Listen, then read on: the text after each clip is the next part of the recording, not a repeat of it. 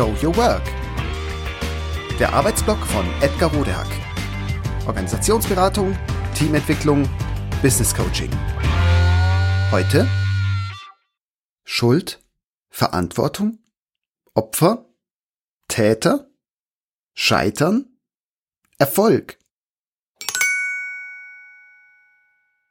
Sind Sie Führungskraft, Abteilungsteam oder Projektleiter? Dann sind Sie sicher öfter mit Anschuldigungen und Vorwürfen von Mitarbeiterinnen, Kolleginnen, Vorgesetzten oder Kunden konfrontiert. Entspannen Sie sich. Sie sind nicht schuld, Sie sind verantwortlich. Halten Sie das für eine Spitzfindigkeit? Wo soll da schon der große Unterschied sein? Die Antwort ist im Ergebnis. Ist die Führung immer an allem schuld? Lautete die provokante Frage, die mein Blogkollege Wolf Steinbrecher vor einiger Zeit im Teamwork-Blog stellte. Darin nahm er die gängigste Reaktion auf persönliche oder wirtschaftliche Fehlentwicklungen und Krisen unter die Lupe, die wir nur allzu gerne an den Tag legen. Läuft etwas schief, fragen wir, wer ist schuld?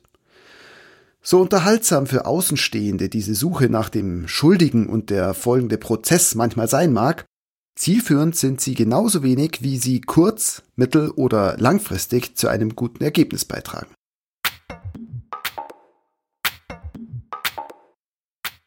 Das Konzept von Schuld ist in der abendländischen Kultur ein verbreitetes Denk-, Handlungs- und Reaktionsmuster. Wir lernen sehr früh, Wer gegen Regeln verstößt und Fehler macht, wird bestraft. Ja, sogar das Leben bestraft uns, wenn wir zu spät dran sind. Und noch nicht einmal Unwissenheit schützt uns vor Strafe. Es sind diese vier Komponenten, die im Schuld- und Opferdenken eine Rolle spielen. Erstens Gesetz und Moral, das für alle verbindliche Regelwerk. Zweitens Täter mit einer bewussten oder unbewussten Handlung, die gegen das Regelwerk verstößt. Drittens.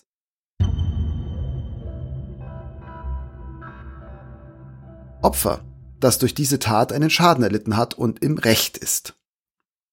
Viertens.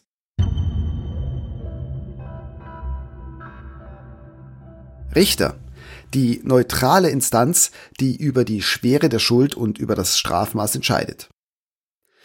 Wenn wir über Schuld verhandeln, geht es deshalb zumindest implizit immer auch um den richtigen oder falschen Weg, von dem jemand mutmaßlich abgekommen ist. Und es geht um Strafe, also um irgendeine Form von Kompensation. Keine Frage. Es gibt sie, diese unlauteren Motive und Handlungen von Schurken, die sich auf Kosten anderer und manchmal sogar auf kriminelle Art einen Vorteil verschaffen. Und so ist es gut, dass es Möglichkeiten gibt, solche Fälle zu ahnden.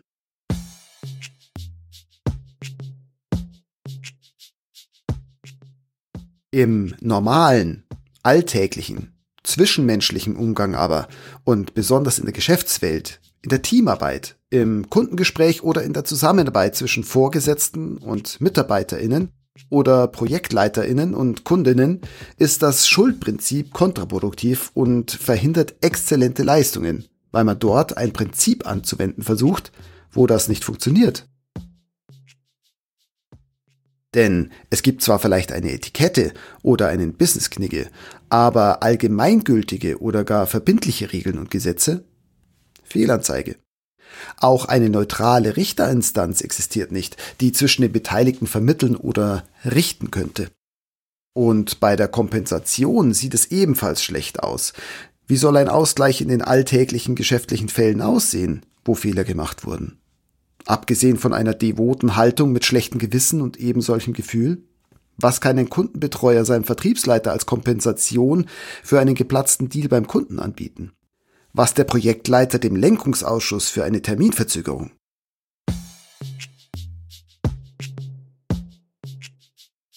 Devote Haltung und schlechtes Gewissen? Beides trägt zu einer Problemlösung konkret nichts bei. Im Gegenteil, sie setzen diffus unter Druck, sorgen für schlechte Stimmung und für das oft leider berechtigte Gefühl, ungerecht behandelt worden zu sein. Eine Retourkutsche, wie auch immer geartet, ist nicht selten nur noch eine Frage der Zeit.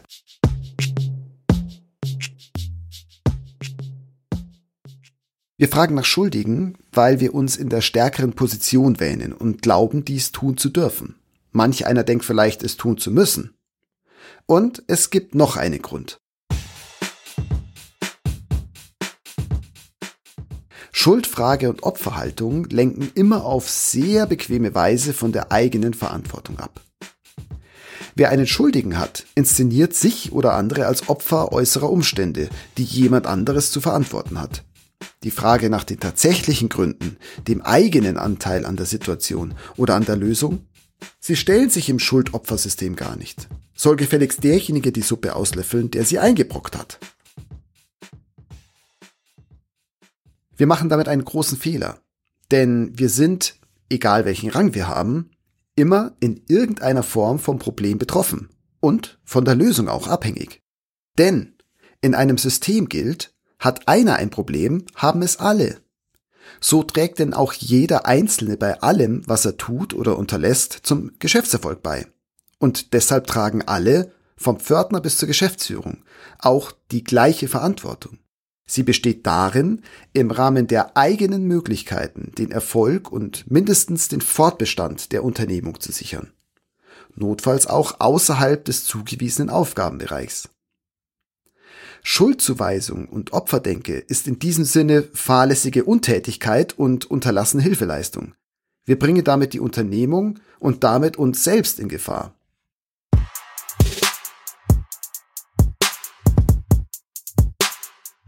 Wer Erfolg haben will, akzeptiert die Tatsache, dass zu einem Ergebnis immer viele Menschen beitragen.